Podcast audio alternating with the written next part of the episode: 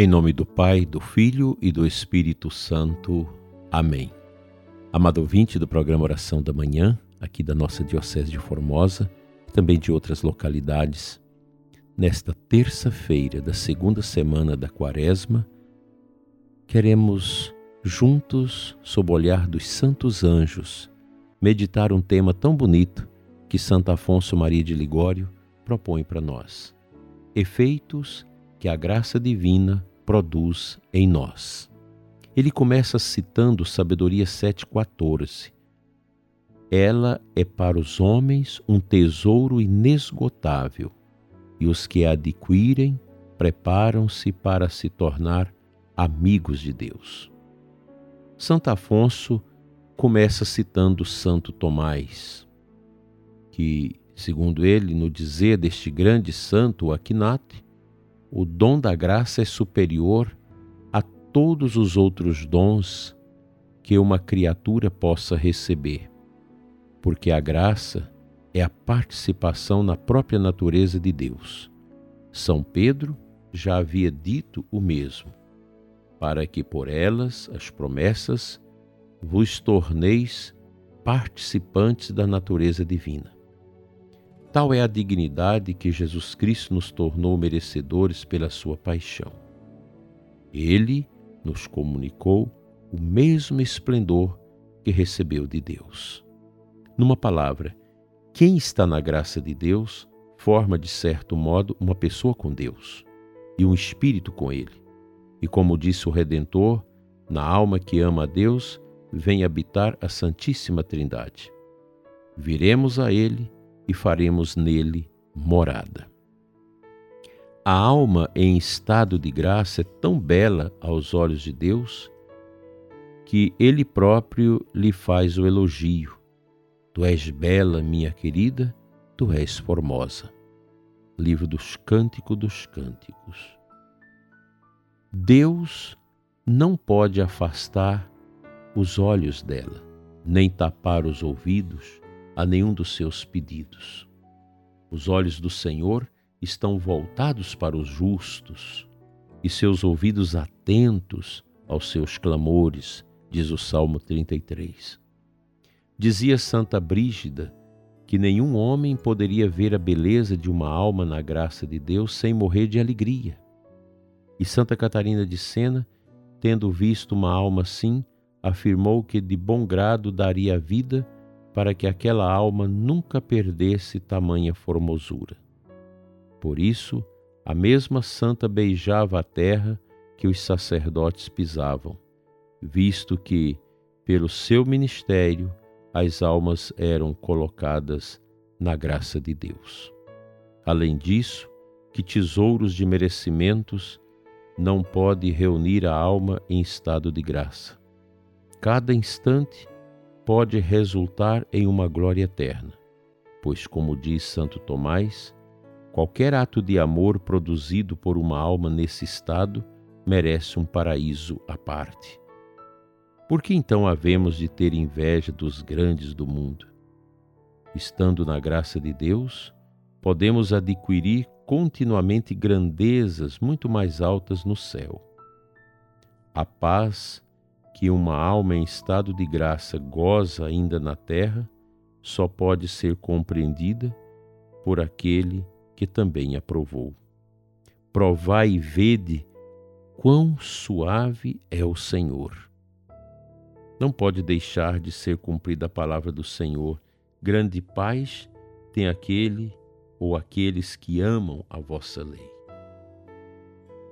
Salmo 118 a paz do que vive unido a Deus excede todas as doçuras que nos pode advir dos sentidos ou do mundo. A paz de Deus, que excede toda a inteligência, haverá de guardar vossos corações e vossos pensamentos em Cristo Jesus. Filipenses 4, 7. Assim, dileto e amado ouvinte temos para esta terça-feira da segunda semana da Quaresma esse ponto de meditação que Santo Afonso Maria de Ligório traz para nós, nos proporcionando um olhar bonito para esta realidade que Deus vai construindo dentro do coração do que crê. A graça dele. Deus é tão bom que ele constrói com a sua graça, com a sua bondade, o nosso castelo interior, desde que nós o permitamos fazer. Isso é grandioso.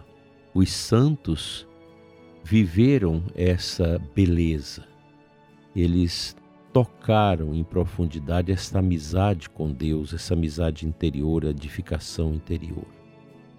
Tudo isso traz benefícios imensos para a alma. A amizade com Deus, esse acolher a graça divina, que nada mais é do que a ação do Espírito Santo na nossa vida que vai extirpando todas as escuridões e tristezas de nossas almas, para nos fazer realmente templos do Espírito Santo de Deus. Isso é de uma beleza incomensurável. Viver na graça de Deus. Ser servidor da graça de Deus. Essa é a dinâmica da caminhada de santidade que nós, família, devemos levar ao coração dos nossos filhos.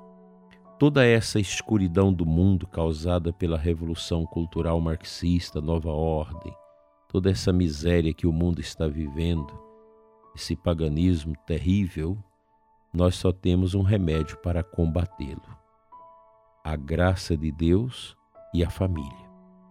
Uma família na graça divina é uma força contra o mundo, é um obstáculo contra o mundo. E vivemos esse momento de efervescência no mundo todo, de amor dos católicos à tradição da igreja. E a gente vai recuperando os ensinamentos da igreja sobre a família. Tem muita gente que não crê. Tem muita gente que acha que o ensinamento da igreja acerca da família é atrasado, é obsoleto, não tem sentido. Não é bem assim. O que não tem sentido é o mundo. O mundo não tem nada a nos ensinar. De bom, não.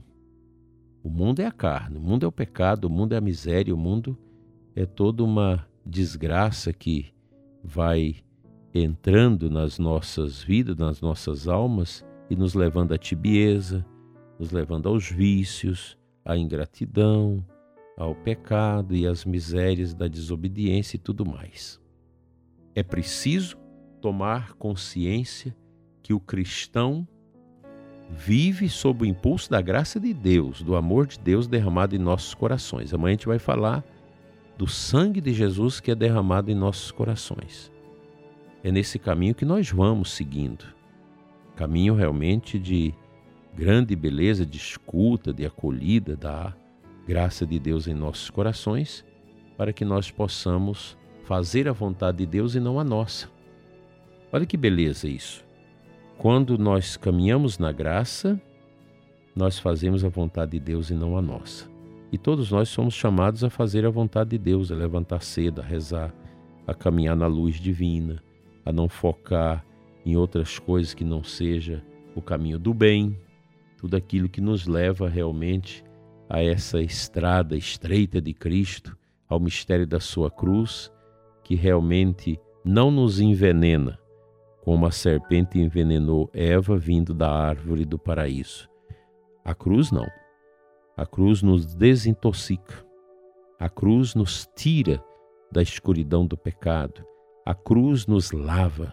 A cruz enxerta dentro de nós o verdadeiro caminho da graça, o caminho da salvação. É preciso ter humildade para acreditar nisso e acolher isso no coração. É preciso tomar consciência que a gente chega nu sem nada a este mundo e sai, sai sem nada deste mundo para a glória de Deus. Sem essa visão de humildade, de cruz, de, de pó que somos, como a gente escutou na quarta-feira de cinzas, dificilmente nós vamos ser depositários da graça. Que a graça de Deus seja determinante em todos nós. Abra, prezado ouvinte, o seu coração e aceite a centralidade da graça de Deus na sua vida. Deixe que os seus sentidos, que a sua inteligência, a sua vontade, a sua liberdade sejam movidos pelo poder da graça do ressuscitado. Jesus morreu por nós para nos oferecer ao Pai como homens e mulheres curados de toda concupiscência e toda miséria deste mundo que nos leva à perdição. Deus seja louvado por esta belíssima meditação de Santo Afonso Maria de Ligório.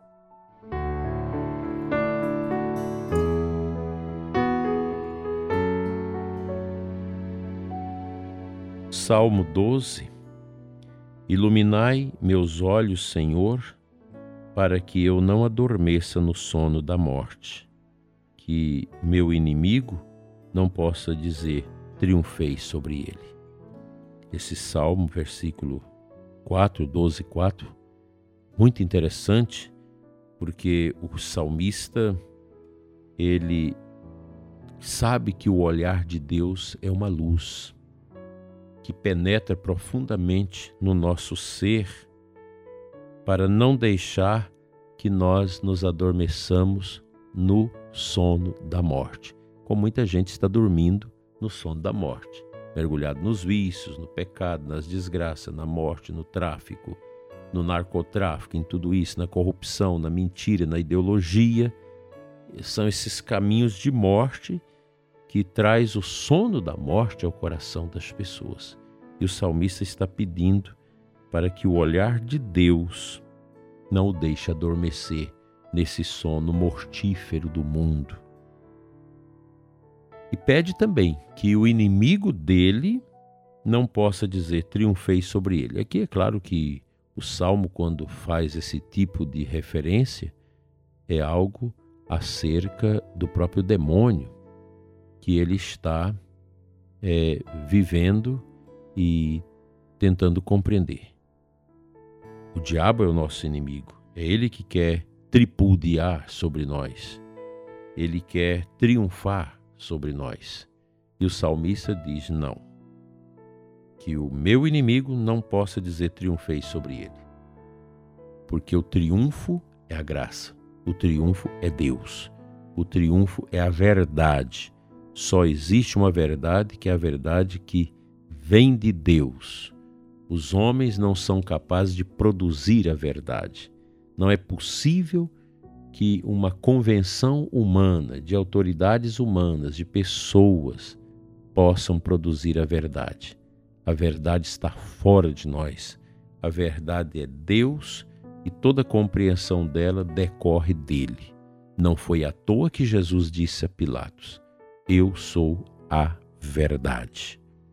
Essa verdade que liberta, esta verdade que nos impulsiona, esta verdade que nos tira do marasmo da tristeza, da depressão e dos sofrimentos, e nós podemos recebê-la através da nossa oração, da leitura da palavra e, sobremaneira, dos sacramentos, evidentemente da Eucaristia, que é o sacramento mais plausível para nós como conteúdo da graça que liberta e conforta as almas no caminho para Deus.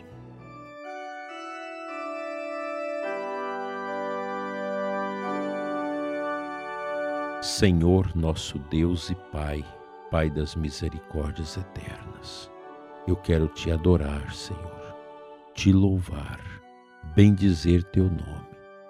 Santificado seja teu nome, Senhor. Fica, Senhor, no nosso coração. Encha-nos de entusiasmo, de vitória e abençoa o ouvinte que reza comigo agora e que está precisando de uma maior libertação das suas fraquezas e angústias para melhor servir e amar o nosso Deus. Que a luz bendita traga aos nossos corações o olhar de Deus, a sua graça para seguirmos firmes no caminho que Ele deixou para nós, que é o caminho da nossa satisfação nele e da nossa salvação eterna nele. Amém. O bom Deus te abençoe e te guarde hoje sempre em nome do Pai, do Filho e do Espírito Santo. Assim seja. tenhamos um dia abençoado na presença dos santos anjos. Amém.